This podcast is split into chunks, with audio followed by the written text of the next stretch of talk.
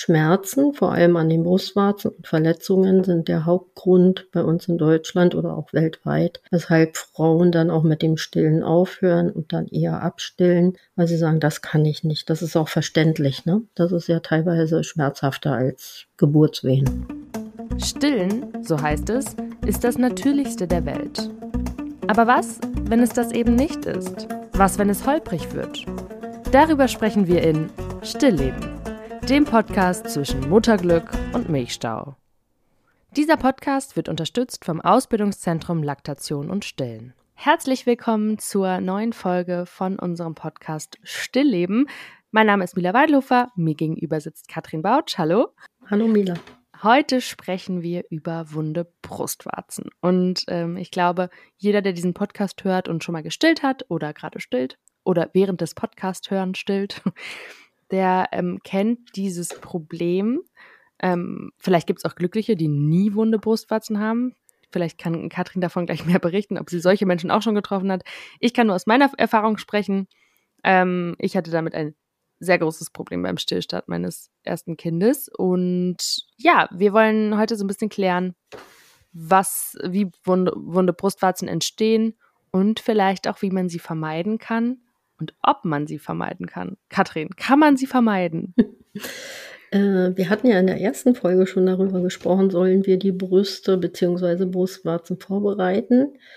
Und es ist ja so, dass je mehr ich vorbereite oder je mehr ich an meinen Brustwarzen Creme äh, massiere, ähm, arbeite, desto schwieriger wird's. Also Finger weg in der Schwangerschaft von den Brustwarzen, das macht der Körper ganz alleine. Und im Wochenbett, ganz am Anfang, ist es schon so, dass das Stillen in den ersten drei, vier Tagen unangenehm sein kann. Also schon so das Ansaugen. Ne? Das ist ja auch für die Mutter eine ganz neue Situation, für die Brustwarzen eine ganz neue Situation, wenn ein kleiner Mensch plötzlich acht, zwölf Mal in 24 Stunden an der Brustwarze saugt. Da muss ich mich ja auch erstmal dran gewöhnen. Also wir sagen, dass Schmerzen normal sein können in den ersten drei, vier Tagen. Wenn ein Kind anfängt zu saugen, kann es unangenehm sein. Wenn die Frau bis zehn zählt, sollte dieser Schmerz vorbei sein. Wenn es kontinuierlich durchgeht mit dem Schmerz, abbrechen, da stimmt was nicht. Und wie es immer noch so in einigen Köpfen als Ammenmärchen äh, unterwegs ist, Stillen tut weh sechs Wochen lang, dann wird's besser oder Brustwarzen sind wund und nach sechs Wochen heilen die ab. Das ist nicht richtig. Die Frauen quälen sich und Schmerzen, vor allem an den Brustwarzen und Verletzungen, sind der Hauptgrund bei uns in Deutschland oder auch weltweit, weshalb Frauen dann auch mit dem Stillen aufhören und dann eher abstillen, weil sie sagen, das kann ich nicht. Das ist auch verständlich. Ne? Das ist ja teilweise schmerzhafter als Geburtswehen.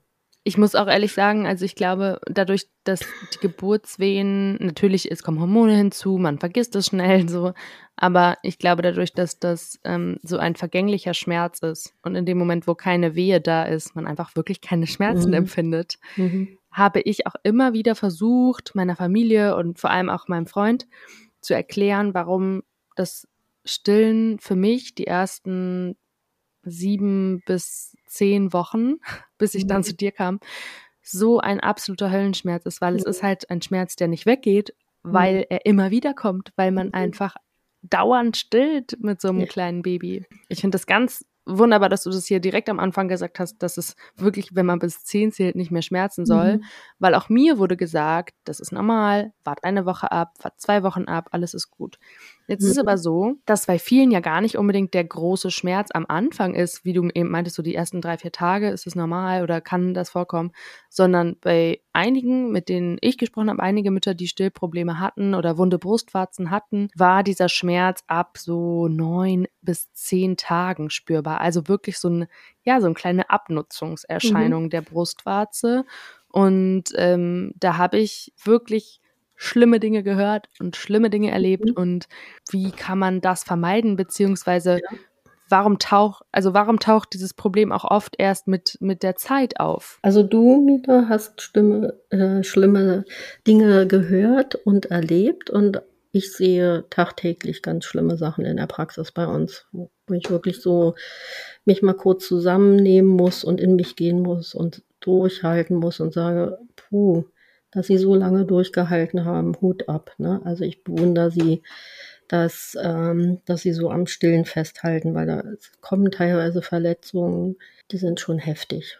Kannst du das einmal in Worte fassen? Weil ich glaube, wenn man selber vielleicht noch in der Schwangerschaft ist und damit sich jetzt noch nicht so auseinandergesetzt hat. Ich würde eher lieber am, am Anfang ansetzen, ne, dass man verstehen muss, also das Stillen muss geübt werden als Mutter natürlich, das Handling. Wie setze ich mich hin oder wie lege ich mich hin?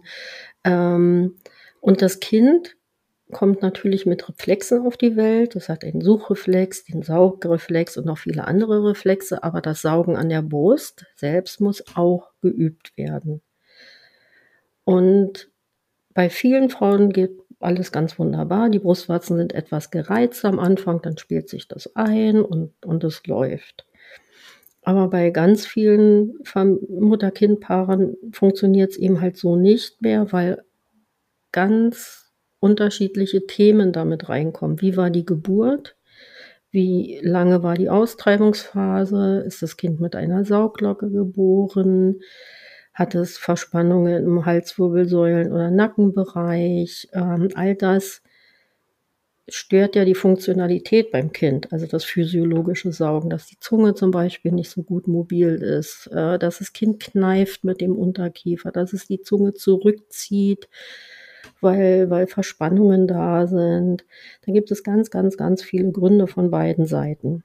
Und wenn das nicht frühzeitig geklärt wird, wenn nicht frühzeitig hingeguckt wird, die Brustwarze ist gedrückt zum Beispiel, sieht aus nach dem Stillen wie ein Lippenstift, dann weiß ich als Stillberaterin, hallo, stopp, da ist zu viel Druck da. Da macht das Kind was verkehrt, da muss ich mir das Kind mal gut ansehen. Oder zum Beispiel auch Frauen mit sehr großen, schweren Brüsten tendieren ganz oft dazu, ach so, ich muss mir ein Stillkissen auf den Schoß legen und das Kind da drauf und dann wird die Brust hochgehoben. Das geht nicht gut, weil da ist zu viel Zug drauf.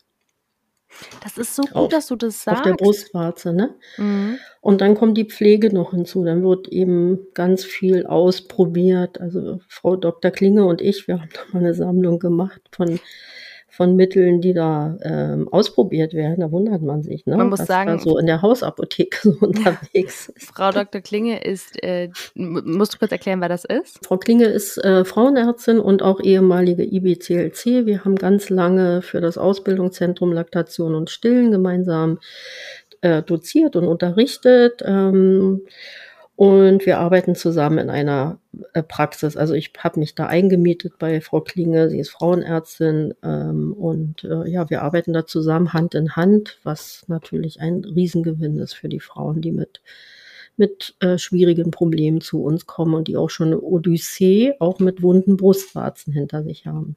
Ich habe gerade mal in meinen SMS gesucht, ob ich bis zum Juli 2020 zurückscrollen kann. Leider nicht. Mhm.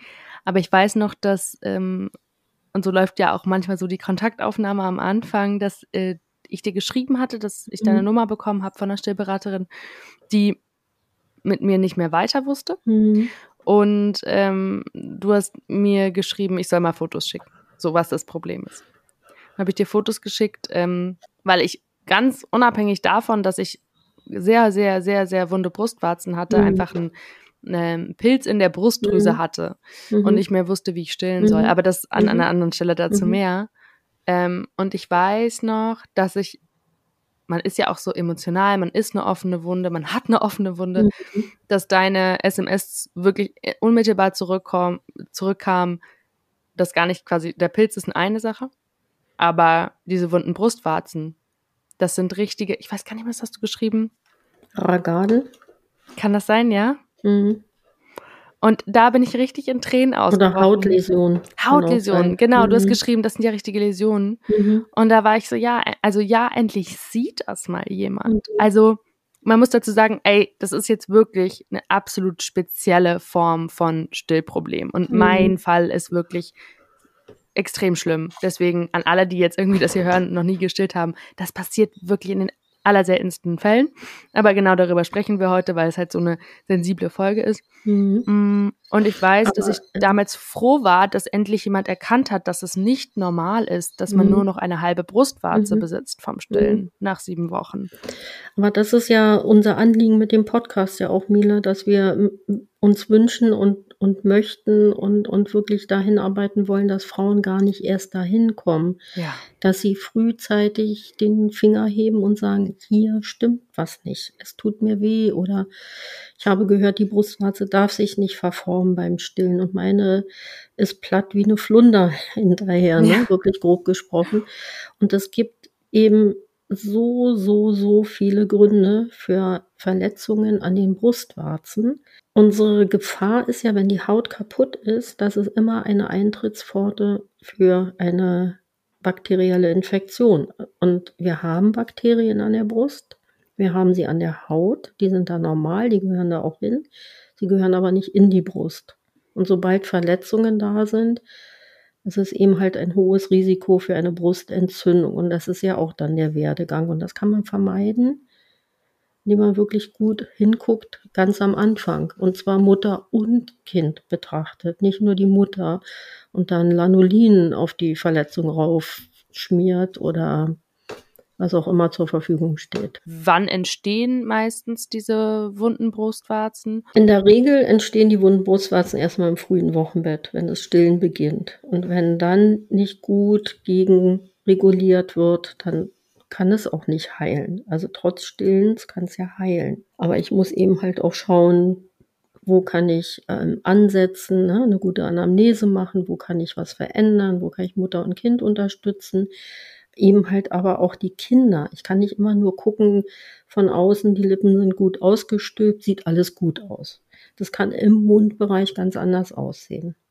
Also ich denke da auch an kurzes Zungenband beispielsweise. Das ist jetzt auch so ein bisschen so ein Hype in Berlin, aber ähm, da kann man eben halt auch gucken, wie mobil ist die Zunge und was geht, ne? Und wie ist das gesamte Kind? Was macht das Kind ein, für einen Eindruck auf mich in der Motorik? Also es ist seitenbetont, ne? es ist verspannt auf einer Seite. Es, also da kommt ganz viel zusammen. Und ähm, es gibt eine ganz klare evidenzbasierte Studienlage dazu, was hilft bei wunden Brustwarzen. Das ist einmal als allererstes Muttermilch nach dem Stillen, Hand, also mit der Hand etwas Milch gewinnen und die gut verteilen auf der Brustwarze.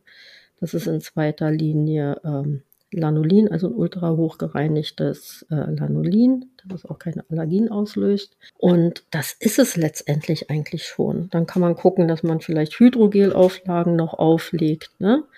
Und wenn es dann schon ins Speziellere geht, dann ähm, hilft einfach nur noch eine bakterielle, also eine Behandlung, ähm, eine antibiotische Behandlung quasi, wenn man feststellt, es ist eine bakterielle Infektion, da hat sich was angesiedelt. Und es gibt eben halt auch Pilzinfektionen an den Brustwarzen, die entstehen meistens erst später.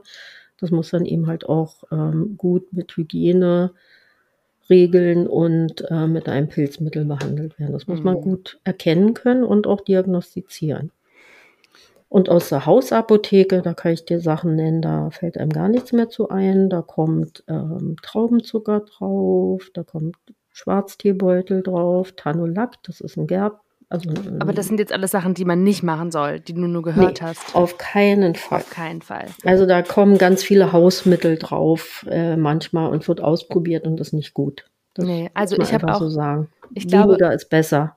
Ich glaube, man kann das so ein bisschen damit vergleichen, wenn man sich einen Wolf läuft. Weißt du, was ich meine? Mhm. mhm. Dieses Scheuern, Scheuern, Scheuern und irgendwann ja. tut es so doll weh, dass du nicht ja. mehr gehen kannst. Ja. Und dieser Punkt kommt, wenn du halt nicht richtig anlegst und dich nicht richtig beraten lässt und deine Hebamme vielleicht auch nicht wirklich Ahnung hat und keine Stillberaterin ist oder selber noch nie gestillt hat, das ist, glaube ich, das, der wichtigste Punkt in dem Fall. Dann suchst du ja nach jedem Mittel. Mir wurde ganz oft diese Multimam-Kompressen mhm. empfohlen, die auch für den ersten Moment geholfen haben. Mhm. In meinem Fall war es aber schon längst zu spät. Die Brust mhm. war so offen, die hat mhm. geblutet.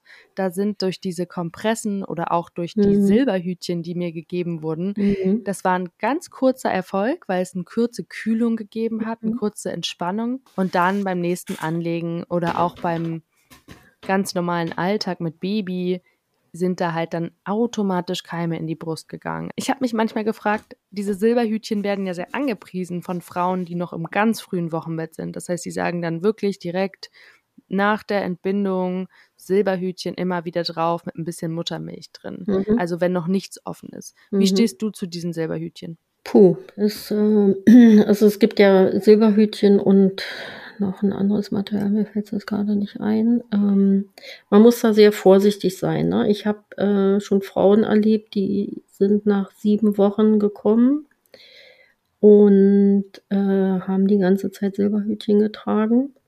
Und die Brustwarze sah, sah aus wie ein Camembert.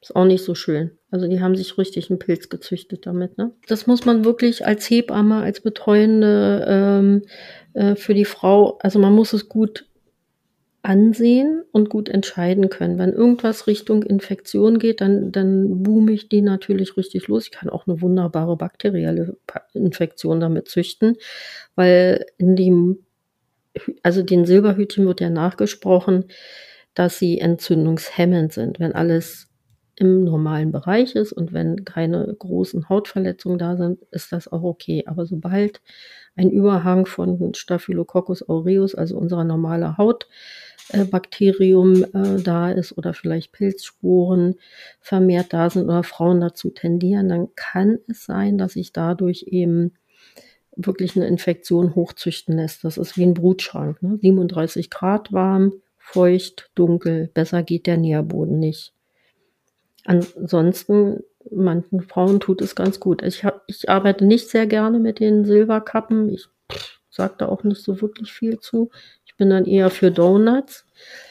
Aber auf der anderen äh, Seite, ich habe auch einen, einen Laser, äh, einen Kaltlichtlaser, der ja auch Brustwarzen therapieren kann. Also das heißt, er macht keine Entzündung weg, ähm, aber er unterstützt den Heilungsprozess. Er unterstützt den Heilungsprozess insofern, dass es auch das Schmerzempfinden etwas reduziert und äh, die Zellteilung unterstützt, also beschleunigt und durch beschleunigte Zellteilung kann eben die Wunde sich besser verschließen. Man kann auch Epinete äh, lasern oder Sektionete oder Wundenpo bei Kindern oder so.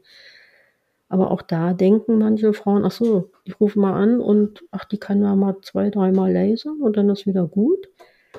Das ist es nicht. Es ist kein Zauberstab, sondern es muss immer die Ursache gefunden werden. Und das ist das Wichtige an, an der Arbeit einer Stillberaterin, dass man so ein bisschen detektiv ist, auch äh, rauszufinden, woran liegt es jetzt eigentlich, was ist es, was können wir verändern, wo setzen wir an. Kannst du mal ganz kurz erklären, was Donuts sind? Donuts, äh, naja, du kennst ja den Kuchen Donut vom Bäcker, ne? Das ja. ein, oder von den Simpsons. Äh, so ein Ring mit einem Loch in der Mitte und zeigt meinen Frauen immer, die, die Donuts aus einer Socke zu basteln. Ne? Die sollen von ähm, ihrem Partner oder von wem auch immer eine, eine Socke nehmen, eine gewaschene Socke bitte, die Zehenspitze vorne abschneiden und dann den Strumpf aufrollen also fest aufrollen, dass ein Ring entsteht. Und dann hat man eben einen Platzhalter. Diesen Ring kann man sich auf die Brust legen. Die Brustwarze ist frei, kann gut atmen, wird nicht gerieben an der ähm, Stilleinlage oder an der Kleidung. Äh, Stilleinlage klebt auch an den Verletzungen nicht fest oder das T-Shirt beispielsweise. Es lässt sich schnell waschen und reinigen und austauschen. Und ähm, das finde ich so vom, vom Wundmanagement her ganz gut. Ja, total. Also richtig einfach, aber so simpel einfach. und so gut. Mhm. Vor allem auch, weil natürlich auch so eine verletzte Brustwarze auch zu Folgeschäden führen kann. Also mhm. das ähm, mal ganz unabhängig von Infektionsrisiko. Wie ist das denn? Du hast mir das mal ähm, sehr einfach erklärt.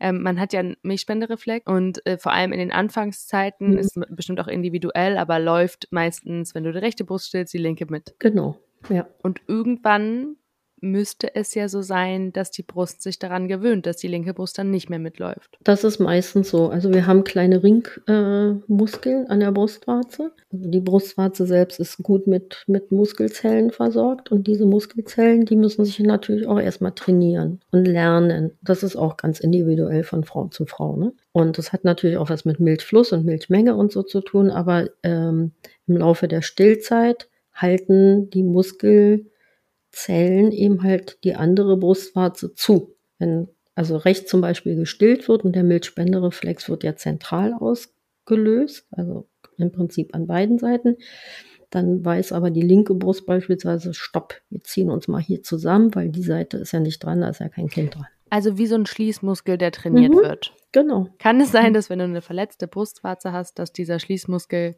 geschädigt wird? Also dass das dann niemals trainiert wird? Nee, der Muskel ist drumherum am Schaft der Brustwarze. Das hat damit nichts zu tun. Aber was viel schlimmer ist, letztendlich Schmerzen, wenn man jetzt mal sich überhaupt über Schmerzen Gedanken macht. Schmerzen tun uns allen nicht gut wenn man Verletzungen hat. Also Schmerzmanagement, selbst bei Kindern, ist ja eins der obersten Gebote in, in den Kliniken auch, ne? dass man wirklich guckt, dass niemand Schmerzen wirklich intensiv ausgesetzt wird. Und bei stillenden Frauen ist man immer sehr zögerlich und zurückhaltend. Also das erste ist erstmal ein gutes Schmerzmanagement auch, wenn Brustwarzen verletzt sind. Also Frauen dürfen auch, also Mittel der ersten Wahl, zum Beispiel Ibuprofen nehmen. Und da gibt's eben halt auch Embryotox. Das finde ich ist auch eine ganz wichtige Adresse. Da kann man auch als betroffene Eltern ins Netz gehen und Embryotox aufrufen und nachschauen, welche Medikamente darf ich einnehmen in der Stillzeit, äh, welche sind empfohlen und in welcher ähm, ähm, Dosierung auch. Ne? Also auch bei anderen Erkrankungen, da kommen wir ja später nochmal zu, dass man sich da wirklich auch nochmal rückversichert. Das wissen ja auch viele Fachärzte nicht, dass es Embryotox gibt oder mit welchen Medikamenten darf ich stillen.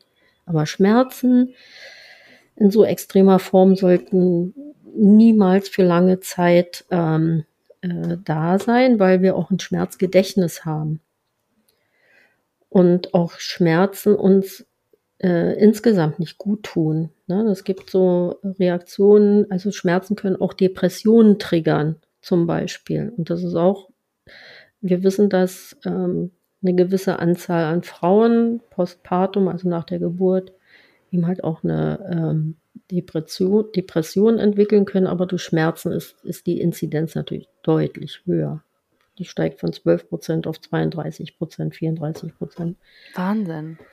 Und Schmerzen können uns aber auch den Milchspendereflex ganz immens reduzieren. Also der Milchspendereflex ist der Reflex, der ausgelöst wird, wenn das Kind trinkt, also die Brustwarze stimuliert und die Milch ins Fließen kommt. Also ohne Milchspendereflex kommt auch keine Milch aus der Brust. Und wenn ich aber sehr starke Schmerzen habe, dann kann der blockiert werden. Dann kann das Kind an der Brust saugen und saugen und saugen und saugen und saugen und nichts passiert. Weil dann ist einfach dicht. Ne? Sagt der, der Körper einfach Cut down, ich mache hier nicht mehr mit.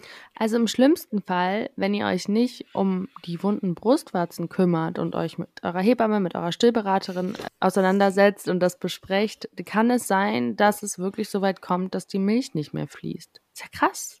Mhm. Die Milch fließt nicht, die, die Brust bleibt voll oder wird nicht optimal gut entleert. Ein Füllezustand triggert dann wieder die bakterielle Infektion. Also es ist so ein Teufelskreislauf. Oh ne? Gott, das furchtbar. Kind nimmt nicht gut zu. Rest ja, kommt. und letztendlich reduziert sich die Milch dadurch, ne? die Milchmenge überhaupt, auch wenn die gut mal aufgebaut war. Also das ist so ein, so ein Teufelskreis, so eine Spirale nach unten die sich vermeiden lässt. Und, und leider, leider, also ich kann es gar nicht oft genug sagen, wird Frauen immer wieder suggeriert, das ist so am Anfang, da musst du durch, beiß auf einen Holzlöffel, wenn es zu doll weh tut. Also Dinge, wo ich denke, nein, das geht so nicht holt euch bitte sofort Hilfe und sagt Hallo und, und selbst wenn es gar nicht so schlimm aussieht von außen, wie man denkt, ja, ich habe da schon mal Schlimmeres gesehen, das Empfinden der Frau ist das Ausschlaggebende. Also wie sie sich fühlt und, und was sie eben halt beschreiben kann. Ne? Wir fassen zusammen. Also, du bist absolut kein Fan von zu viel Creme, von zu viel irgendwelchen Produkten kaufen, irgendwelchen Wundcreme. Ich glaube, ich habe alles ausprobiert. Von so einer ganz abartig ja. riechenden Rosencreme, die ich mhm. selber schon, also ich mag den Rosenduft einfach grundsätzlich nicht, aber die sollte ich mir dann auf die Brustwarze schmieren und dachte mir die ganze Zeit nur so, das wird doch niemals helfen. Über natürlich mhm. ganz einfache Sachen wie Lanolin und Co. Also das wirklich so wenig wie möglich benutzen. Genau, weil wir wissen auch, je mehr gecremt, gesalbt wird, desto höher ist die Gefahr der Infektion. Gut. In der Brust. Wenn ich merke, meine Brust wird wund, was mache ich am besten sofort? Na, die Frage ist ja jetzt, wo, wo sind wir? Ne? Sind es jetzt die ersten vier Tage im Wochenbett? Dann darf die Haut gereizt sein, sagten wir schon. Aber dann sollte auch eine Selbstheilung stattfinden. Und wie gesagt, ein Ansaugschmerz ist immer noch okay, aber Hautläsionen, Ragaden sind nicht normal. Und dann muss man wirklich ins Gespräch gehen mit der betreuenden Hebamme und sagen, guck jetzt bitte nochmal auf meine Brust und äh, guck dir das Kind vielleicht nochmal an oder wie ich stille oder was auch immer. Was ist denn bei so Kindern wie, ah, habe ich auch schon oft gehört, vielleicht auch im eigenen Leben miterlebt, Kinder, die 24-7 an dieser Brust nuckeln wollen. Also wirklich, egal ob sie trinken oder nicht, sie wollen im Schlaf diese Brust im Mund mhm. haben. Dann ist es, ist es ja schwierig, ähm, ich weiß gar nicht. Ich merke jetzt gerade, eigentlich ist es ja nicht schwierig. Das Kind muss halt richtig anlegen und dann kann das Kind daran genau. so viel nuckeln, wie es will. Richtig. Also, und das ist ja auch ein, ein weit verbreitetes Ammenmärchen. Zu lange anlegen macht wunde Brustwarzen, zu häufiges Anlegen macht wunde Brustwarzen, das macht wunde Brustwarzen, dieses macht wunde Brustwarzen. Wenn ich richtig anlege und korrekt anlege und das Kind auch gut saugt, also korrekt saugt, dann werden die Brustwarzen nicht wund, sonst könnten ja Zwillingsmütter nicht stillen oder ausschließlich stillen. Und Mila, wir werden da sicher noch später mal drüber sprechen, aber ich betreue gerade einige Familien, die sehr kranke Kinder haben, die schon älter sind, also über ein Jahr und die Kinder ausschließlich noch gestillt werden, weil sie ganz andere Sachen eben halt als Thema haben und nichts anderes essen. Und die Frauen haben auch keine wunden Brustwarzen. Okay, wenn ich jetzt aber diesen Podcast höre und wirklich gerade in diesem Problem drinstecke, vielleicht habe ich keine Hebamme, vielleicht habe ich eine Hebamme, die mir nicht wirklich gut helfen kann. Ähm, wo soll ich Hilfe suchen? Und Katrin, Entschuldigung für den Trigger, noch einmal ganz kurz. Wie stehst du zu Stillhütchen? Wie stehe ich zu Stillhütchen? Also, was ich überhaupt nicht gut leiden kann und wo ich immer mit den Augen rolle, ist, äh, wenn die Frauen im Kreißsaal liegen, das Kind noch nicht einmal an der Brust war und gesagt wird, oh, sie haben flache Brustwarzen, wir nehmen mal ein Brusthut. Mein Kind saugt nicht am, an der Brustwarze, es saugt am Warzenhof. Und Kinder sollten auch die Chance bekommen, erstmal üben zu dürfen und ausprobieren zu dürfen und die Mütter natürlich auch. Noch schlimmer ist es, das Kind hat im Kreissaal super gut an der Brust gesaugt, kommt auf die Wochenbettstation und ups, sie haben flache Brustwarzen oder die sind ja so klein, wir nehmen mal ein Brusthut. Das ist No-Go für mich. Ne? Da denke ich, ähm, ja, mit dem Brusthut kriegt jede Frau irgendwie ihr Kind an die Brust, sie braucht da gar nicht helfen. Und so.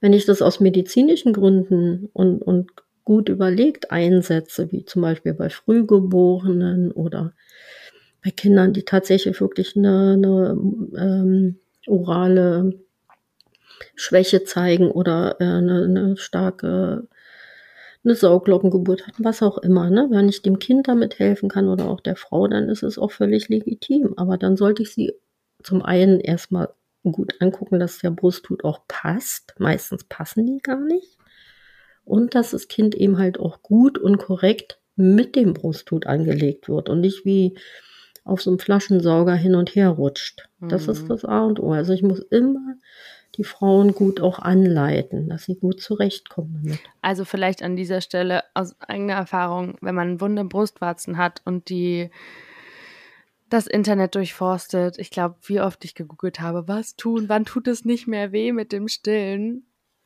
Nicht in die Drogerie gehen und sich den erstbesten Brusthut schnappen und ein Wochenende damit durchstehen und vermeintlich denken, wow, endlich, endlich vom Schmerz erlöst. Weil es kann sein, dass dieser Schmerz drei Tage wegbleibt und dann nur umso doller wiederkommt, weil das Kind wirklich nur am, an der Brustwarze saugt und halt gar nichts vom mhm. Brustwarzenvorhof in den Mund kriegt.